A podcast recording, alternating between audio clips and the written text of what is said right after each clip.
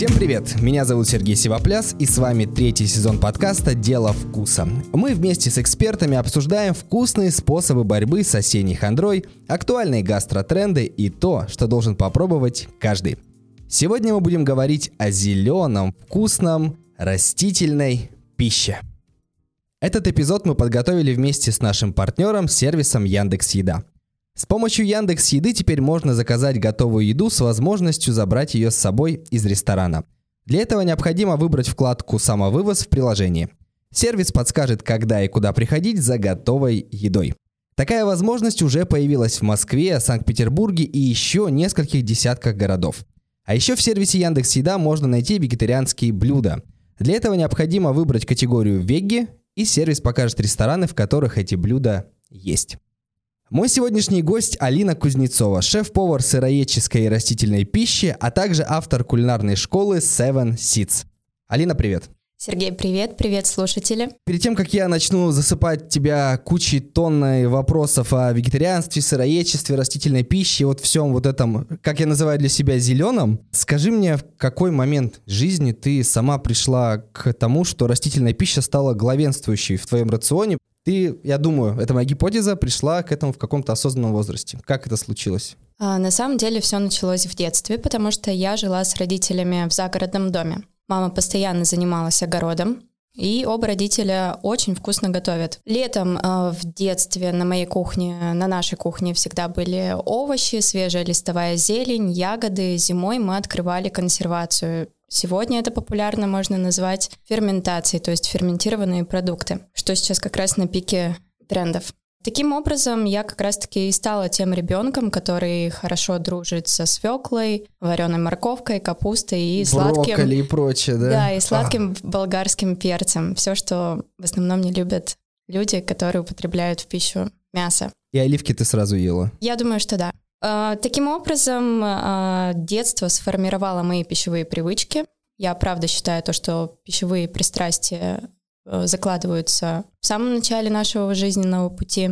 Потом началась юность, молодость, э, появились новые пищевые привычки, появился новый парень мясоед. А, в один момент он прочитал книжку и очень резко бросил есть мясо день в день. То есть прямо кардинально вот так? Кардинально, да. Тут и стало как раз-таки на самом деле интересно, и это был тот переломный момент, когда я поняла, что нужно как-то обрабатывать этого экс-мясоеда и подружить его со свекольным хумусом. Свекольный хумус, даже для меня звучит супер странно. Да, ну то есть на самом-то деле это история про опыт, потому что нужно показать человеку продукты, которые он раньше не любил, с точки зрения именно их вкуса, что их можно вкусно приготовить и подать. Ну вот для меня личная проблема — это вкусно. То есть у меня есть друзья веганы, вегетарианцы, я вместе с ними что-то пробую, прикольно. То есть и как разнообразие рациона, но я не наедаюсь. Вот моя проблема, я не наедаюсь. Я съедаю порцию того же, что и мой друг веган, он сыт, а я такой, блин, чувак, я хочу еще. Почему так? Есть у тебя объяснение этому?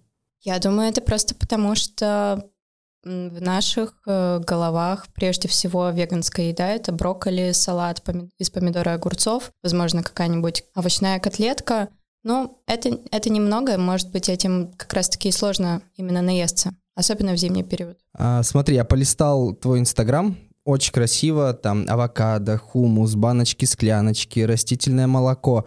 Все классно, но, блин, я хожу часто по магазинам э, и понимаю, что много из этого э, дорого. Ну, то есть для среднестатистического россиянина с, со средней зарплатой покупать растительное молоко за 100 рублей вместо молока за 40 дорого. Покупать авокадо, у меня жена очень любит, постоянно их покупает. Я знаю, что это дорого. Ну и все в таком духе. Есть ли какой-то лайфхак, что вот я, допустим, хочу начать есть больше растительной пищи, но при этом не хочу тратить какие-то астрономические суммы. Что мне делать? Все начинается с правильной кухонной организации. Можно быть как и мясоедом, так и человеком, который ест только овощи, и при этом спускать просто бешеные суммы денег никуда, покупая дорогие ингредиенты, покупая кучу продуктов, которые мы просто не успеваем съесть. Поэтому на самом-то деле нужно проанализировать, посмотреть, э, все ли вы успеваете есть, либо в вашем дальнем углу шкафа стоит какая-нибудь до сих пор банка консервированной фасоли, которая стоит уже там третий или пятый год. Может быть, вы покупаете несчастный кабачок э, из недели в неделю, и так вы и не можете придумать, что с ним съесть. Выкидываете овощи, фрукты. Нужно на самом деле просто все это проанализировать, осознаннее подходить э, к планированию покупок. Например, какие-то такие большие покупки, не скоропорт, закупать один раз в месяц. Можно это делать удобно онлайн через э, покупку в больших супермаркетах доставкой. У них всегда есть какие-либо акции. То есть если я вижу, что есть акция на кино, я, скорее всего, куплю прям парочку упаковок, и она у меня будет хорошо храниться удобно дома на видном месте. Я всегда буду знать, что у меня есть на остатках. Поэтому на самом-то деле можно быть и мясоедом и покупать очень много продуктов, на которые просто тратятся деньги впустую. А насколько за последние годы появилось разнообразие, появилась возможность выбора, там, ценовые вариации того, что ты можешь э, купить для себя – в сравнении, допустим, с той же Европой, где, понятно, вегетарианство, веганство и прочее развито более а, в промышленных масштабах, и там люди, грубо говоря, купаются в ассортименте подобной продукции, а у нас все это раньше было в диковинку и казалось, блин, вот это кокосовое молоко, рисовое молоко, боже, зачем это? Сейчас ассортимент радует тебя или есть еще к чему стремиться? А российский рынок продуктов в категории Health and Wellness, он растет на 8,5% в год на протяжении последних пяти лет. Тут просто, наверное, знаешь, ответ скрывается в том, что категория этих продуктов включает в себя очень много подкатегорий. Например, это могут быть органические продукты, это могут быть натуральные продукты, то есть те продукты, которые не были каким-либо химическим, либо механическим способом обработаны, то есть цельные продукты, там, допустим, та же зеленая гречка. Вот, есть категория продукты без, то есть продукты без глютена, продукты без лактозы тоже очень популярны становятся в наши дни. Функциональные — это когда добавляют, допустим, в йогурт пребиотики, то есть добавляют в продукт какие-либо улучшающие его качество ингредиенты, и улучшенные, то есть продукты с меньшим содержанием допустим, соли или жира. Это даже могут быть утренние хлопья для завтрака, совершенно вредные, но на пачке крупно напишут то, что сахара меньше. И цельные злаки, и там да, что-то да, еще. Да, да, да. Поэтому все, все смекнули, что в последнее время вокруг нас всех витает вопрос, как улучшить качество жизни. То есть сейчас это уже, наверное, не так модно и не так желанно иметь, возможно, яхту. Лучше иметь классное здоровье и проводить свое время более качественно. Да, да, да. Зачем просто тратить на нее деньги? Лучше буду здоровым. Вот, и, конечно, это все маркетинг. Э, люди шлепают на свои упаковки товаров наклейки био, органик, э, без сахара. Это становится еще более и более популярным. Но там же всегда есть такая, не всегда хорошо, часто есть такая сносочка, что сахара меньше, чем в предыдущей вариации этого блюда или этой продукции. Это еще забавней. Ну, и еще в России, конечно, отсутствует нормальный, ну, точнее, такое хорошее нормативное регулирование именно вот продуктов с теми же наклейками био. Сейчас может хоть кто написать, что это фермерская органика и так далее. Э, лето закончилось, э, я вот как не отрицаю этого мясоед и не особый фанат э, даже овощей в большом количестве, но летом я ем помидоры, огурцы, салат, все, что вот с грядки свежак, мне очень нравится, потому что есть вкус. Сейчас начинает холодать, осень, впереди зима тем более, и появятся вот эти пластиковые безвкусные помидоры, огурцы. На что мне обратить внимание, на какие овощи сезонные, которые, может быть, заиграют новыми красками у меня в тарелке, и я буду очень счастлив, что я их попробовал. Я соглашусь с тобой. Зимой я тоже исключаю из э, своего рациона помидоры и огурцы, потому что они просто невкусные. Конечно, можно встретить вкусные, но это попадается редко. Советую, конечно, обратить внимание на корнеплоды, потому что сейчас как раз тот прекрасный сезон, когда у нас обилие местных, сезонных, э, локальных овощей и фруктов. Корнеплоды — это просто безумно вкусно. У них очень широкий вкусовой профиль, их очень много, начиная от какой-либо сладкой тыквы, заканчивая пастернаком или корнем сельдерея, который... Батат, я обожаю батат. О, крутяк, да. Батат — это прям король. Да, ну ценник, конечно, у него бывает пугает. Ну вот я недавно нарвался на акцию, купил себе целый большой мешок и надеюсь, мне его хватит на несколько недель. А твой личный кумир из вот корнеплодов, которые ты ешь осенью, зимой, что ты сама любишь и в каком виде? Я люблю морковку. Просто морковку? А запекать. А с чем? Запекать со специями, за отаром. Да, странное слово, я вижу Да, твою что реакцию. такое? Я на секунду сделал вид, что я пытаюсь понять, что это, но я не понял, что это. Это специя со Среднего Востока, со, со- со всех этих стран. Это смесь трав с кунжутом. Прикольно. Очень интересная, классная, она запоминающаяся и подходит как раз-таки к запеченным корнеплодам, к хумусу, вот к этой всей истории. А, люблю корень сельдерея. Да вообще люблю почти все овощи просто запекать. Это так удобно. Ты их обмазал, посыпал, посолил, убрал в духовку, и они там прекрасно себя чувствуют. И плюс в квартире просто прекрасный аромат также появляется. Раз заговорили про осень э, и всю эту готовку, вот смотри, я мясоед, у меня там жена мясоед, друзья мясоеды, мы, когда холодает, начинаем есть больше мяса, есть больше вот, не знаю, макарошечек, там, сыра больше. Ну, то есть, чтобы пожирней, понасыщенней. Это, видимо, еще и на каком-то физиологическом уровне желание накопить жирку и согреться. Мгм. Что делать человеку, который любит растительную пищу и является ее адептом? Чем напитаться, чтобы иметь этот запас? А что же есть по нажористей, да? Да, да, по нажористи прям. Ну, конечно же, это бобовые. Прекрасный источник белка, растительных жиров, витаминов группы В. Их очень много, и поэтому можно выбрать любые бобовые в зависимости от ваших предпочтений. Вкусовой профиль широкий, от орехового и сладкого до какого-то такого более мясистого умами вкуса. Мгм. Из них можно приготовить супы, тушеные блюда, салаты, даже десерты. Можно сделать брауни или блонди. А, подожди, брауни из бобовых, из чего? Из фасоли, из нута, из чечевицы, из чего? А, на самом деле рецептов очень много, вот из чего только не делают. Твой фаворит среди бобовых какой? Что ты ешь чаще всего и что бы ты советовала есть таким, как я? Ну, самое простое это красная фасоль, ее не нужно замачивать, ее очень легко готовить, она быстро разваривается, получаются прекрасные супы. Можно сделать какой-то очень такой густой гарнир по типу пюре. И также люблю безумно фасоль лима. Это большая белая фасоль светлого цвета. У нее масляный вкус. Она насыщает блюдо как раз-таки с точки зрения питательных веществ. Очень такая плотная и сливочная. Я уже узнал столько новых слов, что потом полезу в Google, переслушав все это. Есть вопрос, э, скажем так, из-за ширмы. Э, Наш продюсер подкаста Таня, она обожает всю растительную пищу, и она задала такой вопрос. Осенние растительные адаптогены. Объясни мне, адаптоген, что это? Адаптогены — это та группа растений и лекарственных грибов, которые содержат в себе э, специальные вещества, а эти вещества способствуют поддержанию нашего организма и защите его от вредных каких-то воздействий как и окружающей среды, так и внутренних изменений организма по типу стресса, депрессии и так далее. То есть такой природная витаминка. Ну, как природный колпак Актимель. Идем дальше по нашему растительному миру. Смотри, у меня есть друг, а, его зовут Миша. Миша, привет. Он профессиональный спортсмен, игрок сборной России по хоккею на траве. То есть у него большие нагрузки, там сложные тренировки.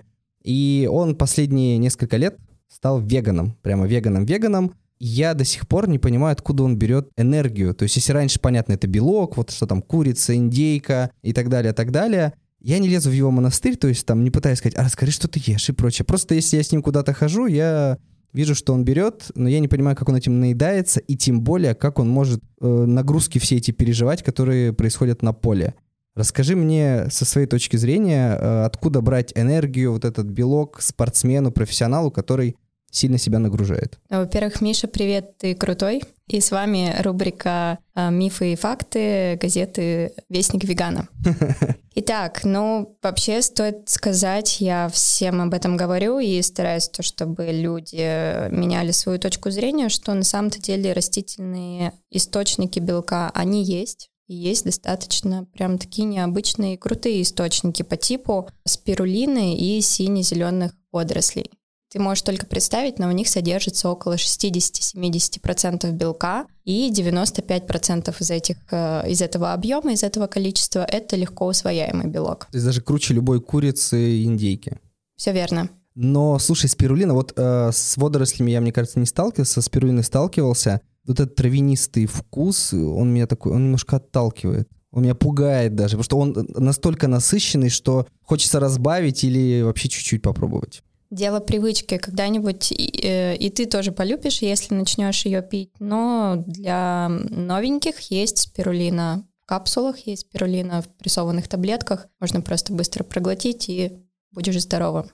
А при этом чувство насыщения какое-то легкое будет появляться, если я бахну пару таблеток спирулины? А, нет, не думаю, это все-таки больше пищевая добавка, но при этом, которая содержит много белка.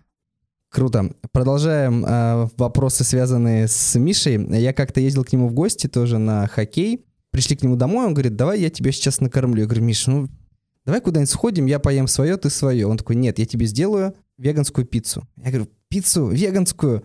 В итоге мы вместе ее готовили, он взял тесто, он взял веганские сосиски, которые не отличить от обычных. Ну, то есть они выглядят и пахнут точно так же. Угу. И тут, ну, понятно, томатная паста. И самое главное, что он взял веганский сыр. Я говорю, Миша, я очень люблю сыр и люблю, когда он тянется, плавится.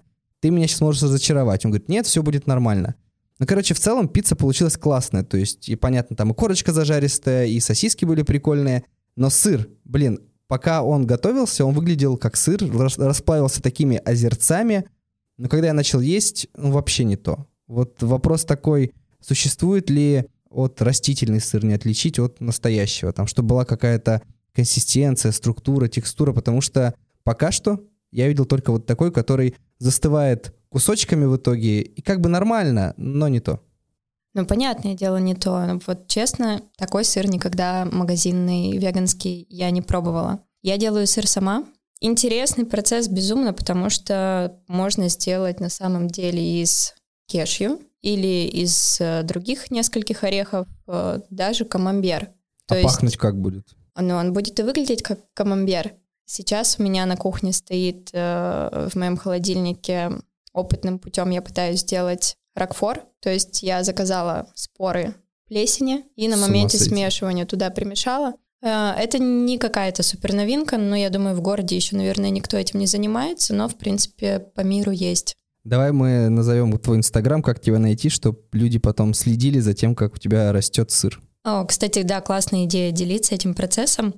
А, меня можно найти в Инстаграме как Алиша Алиша, без пробелов, без слэшев. Круто, поэтому подписывайтесь сначала на Инстаграм Дело Вкуса, чтобы слушать наш подкаст дальше, а затем на Алишу Алишу, чтобы смотреть, как она делает клевые растительные штуки, в том числе выращивает, ну, как выращивает, делает сама дома сыр. Можно сказать, выращивает в таком контексте? А, выдерживает. Выдерживает сыр, да. Последний вопрос, связанный с моим другом Мишей. Как-то раз он ко мне приезжал в гости, я там, понятно, сделал картошечки, что-то там еще купил, и, в общем, захотел сделать десерт, как-то угостить его, может быть, там что-то испечь. В общем, в итоге я не понял, чем его можно угостить из вкусняшек, чтобы это было веганским, чтобы это было вот без молока, без яиц. Я сделал какие-то печеньки без э, всего того, что ему э, нельзя и то, что он не ест. Получилось суховато, не очень вкусно, но он, конечно, сделал вид, что было классно за что ему спасибо. Ну вот вопрос такой. Представим, что снова ко мне он едет в гости, я хочу приготовить десерт, но при этом я, понятно, там не топ-кондитер, не топ-шеф, но хочу удивить своего друга. Что можно сделать?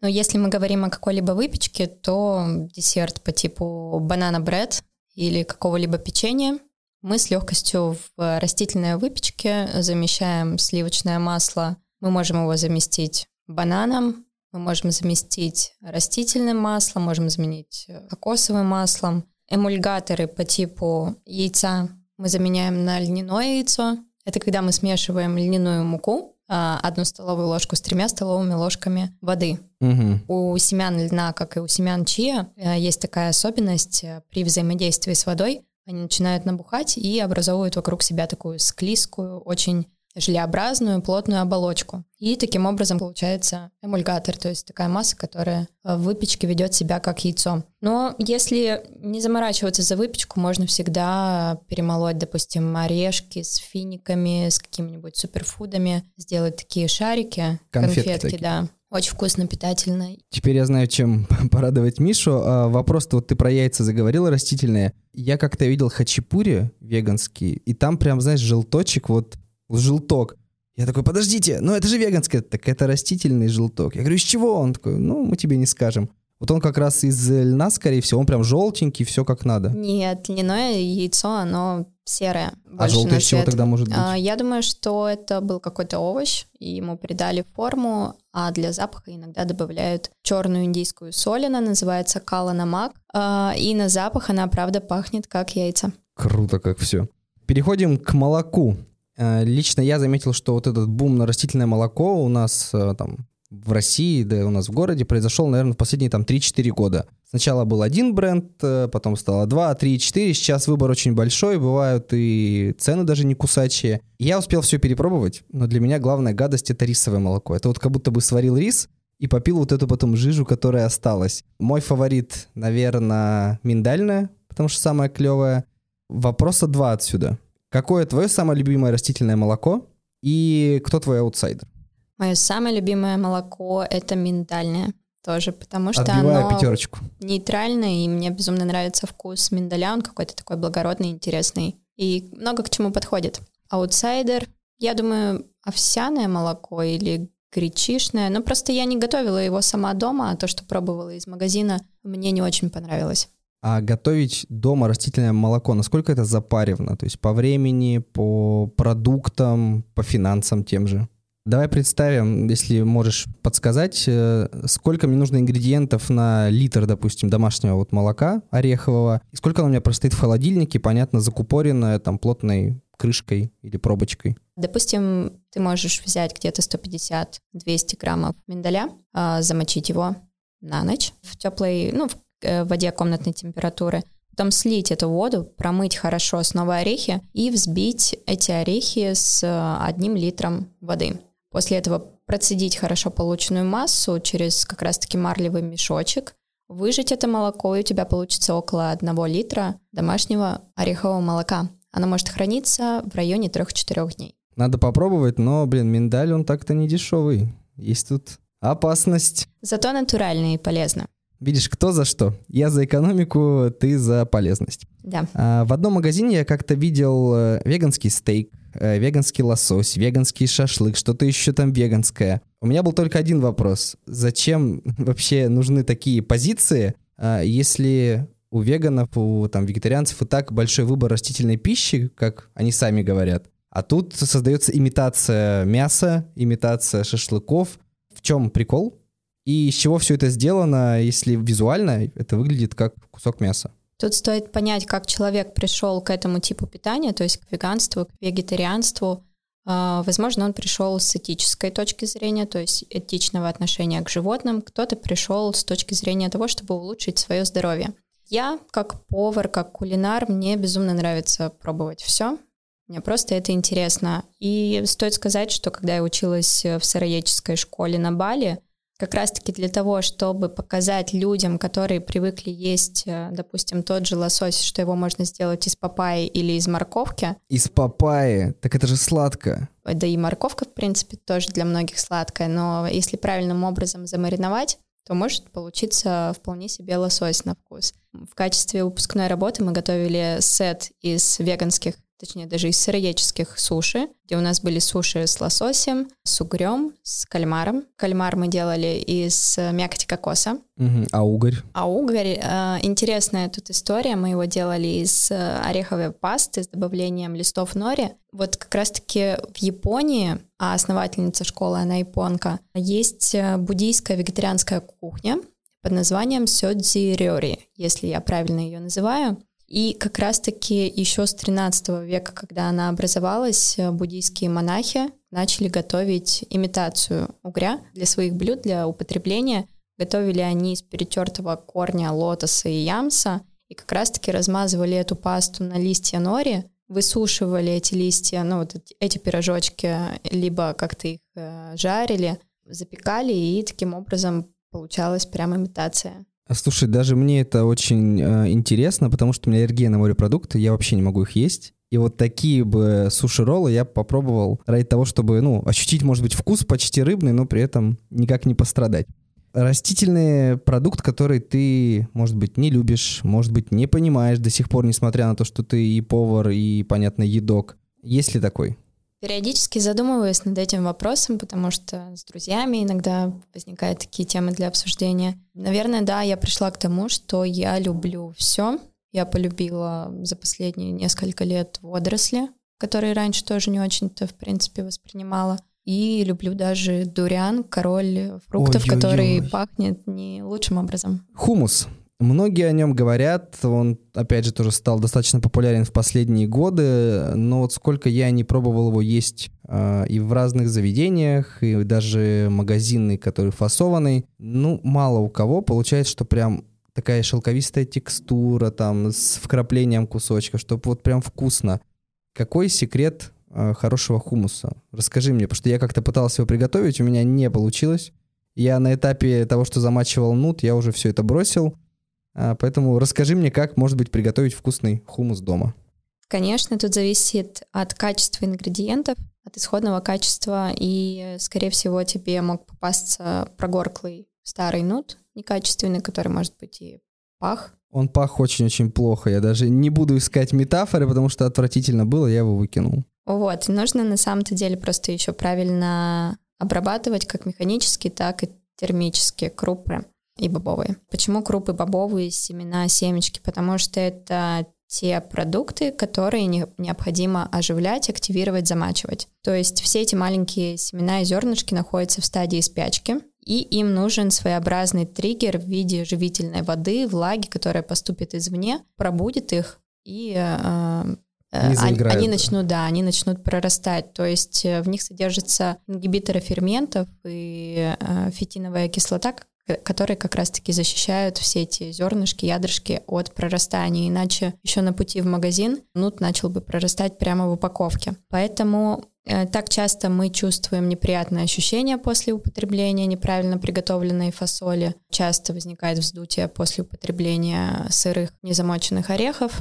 Поэтому тут просто необходима активация. Активация — это значит замачивание в воде на определенное количество времени. Как приготовить классный хумус? Мы, во-первых, должны замочить нут, слить воду, хорошо промыть этот нут, и после воду, где мы будем варить, я э, рекомендую добавлять кусочек водорослей комбу. Это как выглядит и насколько сложно это найти? Это сложно найти, но можно заказать в интернете, в магазинах здорового питания, либо можно заменить семенами фенхеля, кумина или даже кусочком имбиря. Это как раз-таки поможет вытянуть э, в большей степени все вот эти ингибиторы ферментов, которые э, сказываются на вкусе. На вкусе и на нашем ощущении. Э, нужно, конечно же, снимать пену при варке нута и никогда не солить нут в самом начале, потому что иначе он будет готовиться долго, оболочка будет твердой, и потом в результате перемешивания и превращения его в пасту будет не очень приятная текстура. Мешаем нут э, прям до кремовой гладкой текстуры, добавляем оливковое масло, лимон. Ну, тут же, как я уже повторилась, главное качество исходных ингредиентов. Если масло, то желательно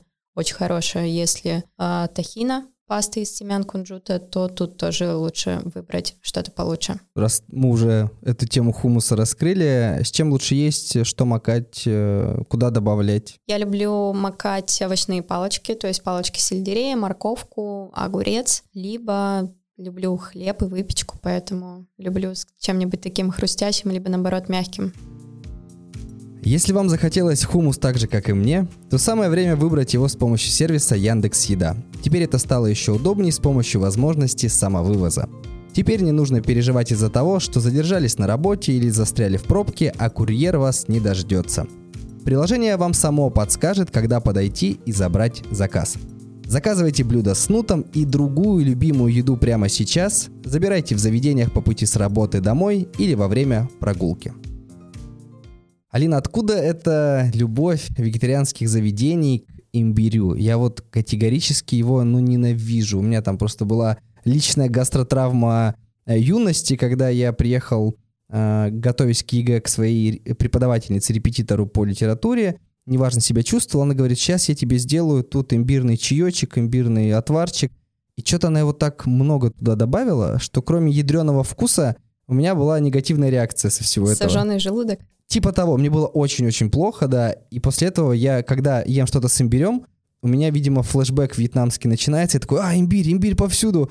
И поэтому я его не очень люблю. Откуда так много имбиря в вегетарианской, веганской пище? Просто я с этим сталкивался, ходя со своими друзьями по заведениям. Я полагаю, что многие блюда взяты просто из стран Юго-Восточной Азии, из Индии, то есть там, где любят использование ярких специй, специй, которые как раз-таки прожигают аппетит, Но даже с имбирем можно работать аккуратно, деликатно, просто использовать его немного, а еще очень часто специи хорошо бы прокаливать перед тем, как мы их отправляем в блюдо, потому что вкус смягчается и ароматы раскрываются в полном объеме. Раз за специи заговорили, какие специи, может быть, э, недооценены, забыты и на что стоит обратить внимание? В любой готовке, в том числе и в растительной пище, ну и вот в моей обычной, там, мясоедские будни, что мне можно попробовать? Соль, конечно, не самая такая полезная история, но мне очень нравится, когда в последнее время можно встретить очень много вариантов ароматической соли с добавлением трав, специй. Я думаю, это хороший способ добавить чуть больше э, как раз-таки новых э, вкусов, новых витаминов в ваше блюдо.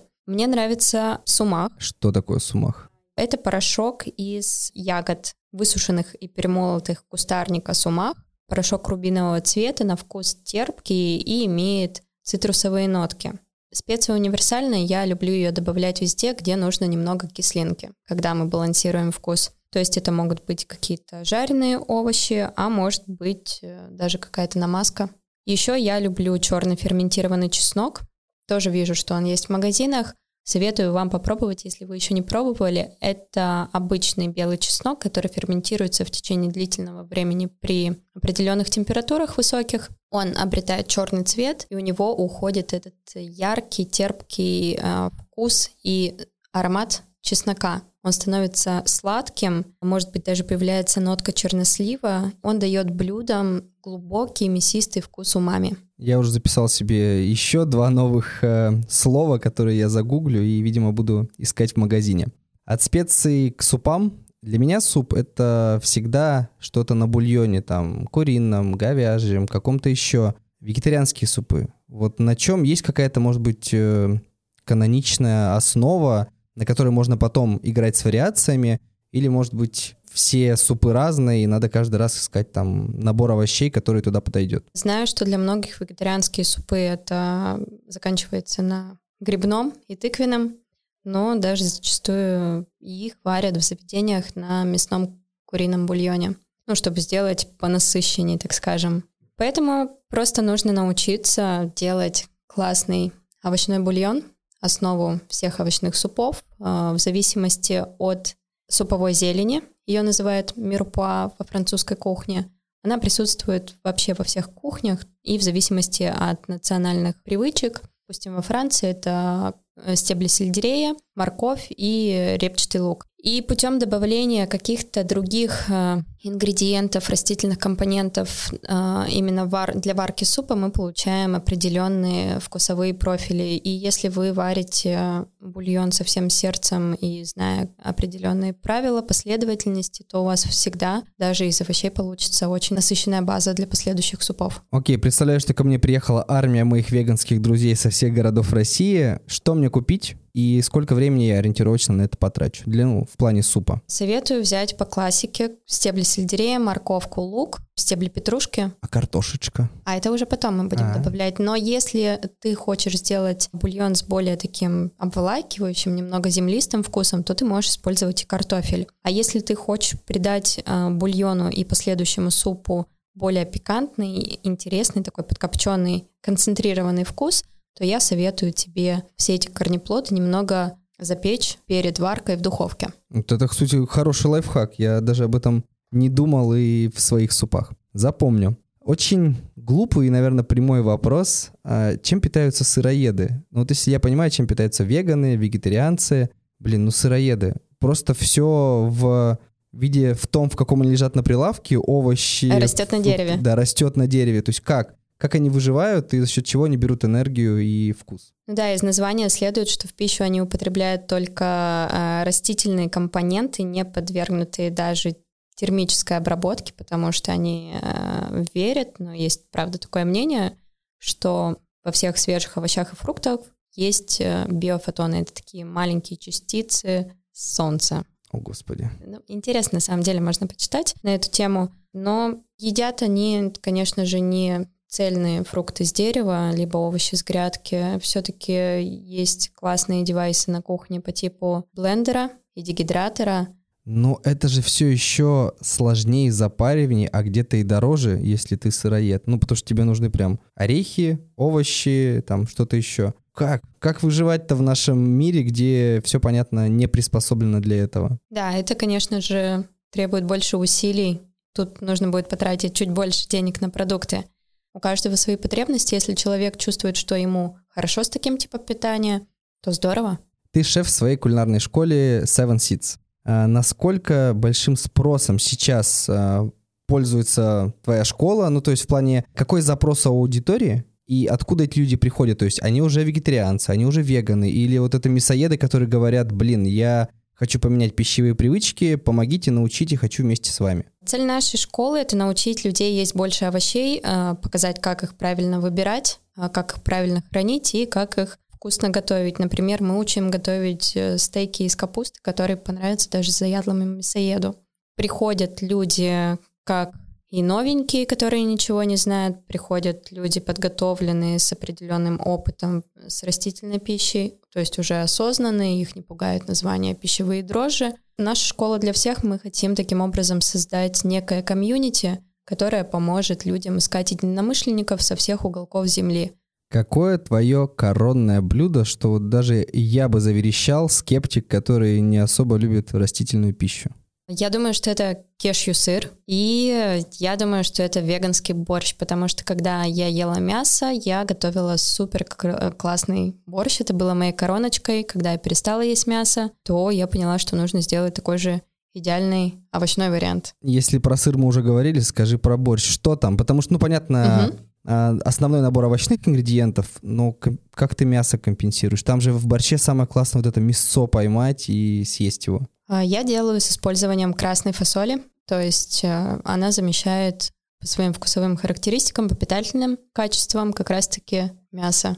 А есть ли лайфхаки, как заставить детей, подростков, вот, которые не любят супы, не любят овощи в том числе, заставить их есть. То есть какая-то, может быть, подача особенная или чем-то все это сдобрить, чтобы вкус был совсем другой. А, я верю, что если людям не говорить, что в супе есть морковка, то, скорее всего, они не почувствуют морковку, если она была хорошо приготовлена, вкусно, и мы использовали какое-либо удачное сочетание специй, которое прикрыло э, вот этот яркий вкус. Я думаю, да, и дело в сервировке. Если это маленький ребенок, то можно поинтереснее, повеселее украсить блюдо. А самый глупый вопрос, который тебе задавали о растительной пище, ну то есть не с целью пошутить, а с целью вот спрашивают, ты такая, чуваки, ну 21 век, как вы этого не понимаете? Да, бывало. Сейчас, правда, стало меньше, чему я рада. А, самый, наверное, такой интересный и запоминающийся а, разговор о том, что наши предки ели мясо, зачем себя так ограничивать? Ну, тут мой ответ заключается в том, что давайте разберемся, что мясо дольше перерабатывается и дает нам больше чувства сытости. Это было актуально в те времена, когда мы занимались охотой, и нам требовалось много бегать, прыгать и, и так далее. Сейчас, э, сказать честно, многие из нас ведут очень малоподвижный образ жизни, да и мясо сейчас выращивается совершенно другими более искусственными способами на фермах. И тут я просто хочу задуматься о том, а что же дает нам такое мясо. В продолжении нашей беседы я хочу поиграть с тобой в альтернативу, я называю это так. Я буду тебе говорить свое любимое э, блюдо, которое абсолютно неприемлемо там для веганов и даже для вегетарианцев, а ты мне предложи альтернативу, чтобы я, может, попробовал или предложил друзьям, если будет случай. Давай. Безумно люблю мороженое, и в том числе Макфлури чем мне заменить, вот не просто, я понимаю, что можно сделать веганское мороженое, но вот я хочу, чтобы там был набор всяких вкусовых добавок, вот этих там карамелек, орешков и прочего. Макфлури, предложи мне альтернативу. Можно приготовить nice крем или это мороженое из банана. Вы просто кидаете в морозилку банан, порезанный заранее на кусочками. Уберите кожурку, пожалуйста, до. Отправляете после этого все дело в блендер и туда уже добавляете любимые ваши какие-либо компоненты, кстати, в последнее время тоже вижу, часто попадается в Инстаграме, начинают использование эфирных пищевых масел, то есть это эфирные масла, которые можно добавлять в пищу. Я как-то делала мороженое на основе банана, я туда добавила эфирное масло перечной мяты и carob nips — это кусочки какао-бобов. получилась прям такая мятная мороженка с кусочками шоколада. Хорошо, тут убедила. Идем дальше. Бургер. Ну, то есть мы, понятно, не говорим про хлеб, овощи и прочее. Котлета. Я чаще всего встречаю у нас там в стране, в городе только нутовые котлеты. Угу. Какую я могу еще попробовать, чтобы я бы потом сказал, блин, а неплохо. Это темпе. Это ферментированные соевые бобы. Они э, продаются и изготавливаются в виде таких брикетов, которые можно нарезать на слайсы на кусочки. После это дело можно замариновать и классненько обжарить. Получается такой приятный мясистый стейк. Также люблю последнее время готовить из грибов, из вешенок. То есть если их не рвать на части, а, промариновать и поджарить их под прессом. Получается тоже очень такая плотная котлетка, стейк. А мариновать в чем? А, мариновать можно в смеси оливкового масла, соевого соуса, добавить копченую паприку, чуть-чуть чего-нибудь сладкого по типу сиропчика, топинамбура и чесночка. Хорошо звучит, ладно. Я продолжаю убеждаться, что это надо попробовать. А, сгущенка. Безумно люблю с утра сырники со сгущенкой. Я понимаю, что и сырники можно сделать альтернативные. Но сгущенку-то из чего сделать? Сгущенку можно сделать из кокосового молока. Это будет кокосовая сгущенка. Я пытался со- собрать слово из кокоса сгущенка, но оно не очень хорошо звучит. Окей, майонез. Майонез готовят из аквафабы. Аквафаба — это та водичка, которая остается после варки бобовых. То есть мы можем сварить нут, и у нас остается такая вязкая желеобразная водичка. Мы ее взбиваем венчиком, и у нас получается просто невероятная масса, из которой можно приготовить даже меренгу сладкую. Но это и заодно получается такое безотходное производство. Да, все верно. Обалдеть. Перед тем, как мы попрощаемся, скажи, что должен попробовать каждый, чтобы понять, что растительная пища может быть не только полезной, но и вкусной? А, я думаю, стоит начать с каких-либо намазок по типу хумуса, баба гануш, э, паштетов из чечевицы и овощей, потому что это понятная еда, ее можно намазать и съесть в прикуску с вашим любимым хлебом. Да и даже когда вы, допустим, готовите пюре из картофеля, а, попробуйте приготовить пюре из батата. Когда вы сделали пюре из батата, попробуйте посыпать его сверху большим количеством зелени и, допустим, фисташек. А если вы готовите молодой картофель, то добавьте туда зеленого горошка, кинзы э, и подайте с свежим хрустящим салатом. Просто постарайтесь расширить свои вкусовые привычки, которые заложились в вас, скорее всего, в детстве. На этой вкусной, аппетитной ноте я хочу сказать, Алина, спасибо. Было очень интересно и содержательно. Спасибо вам за внимание. Спасибо, Сергей. Сегодня мы вместе с Алиной Кузнецовой обсуждали растительную пищу, веганство, полезные продукты и то, чем можно заменить многое из того, что вы едите каждый день, если хотите попробовать что-то новое и полезное. Слушайте наш подкаст на Яндекс Музыке, Кастбоксе, в Apple подкастах и других платформах, где вы привыкли это делать. Ставьте оценки, пишите комментарии, подписывайтесь и ждите следующий выпуск «Дела вкуса» уже через неделю. Услышимся!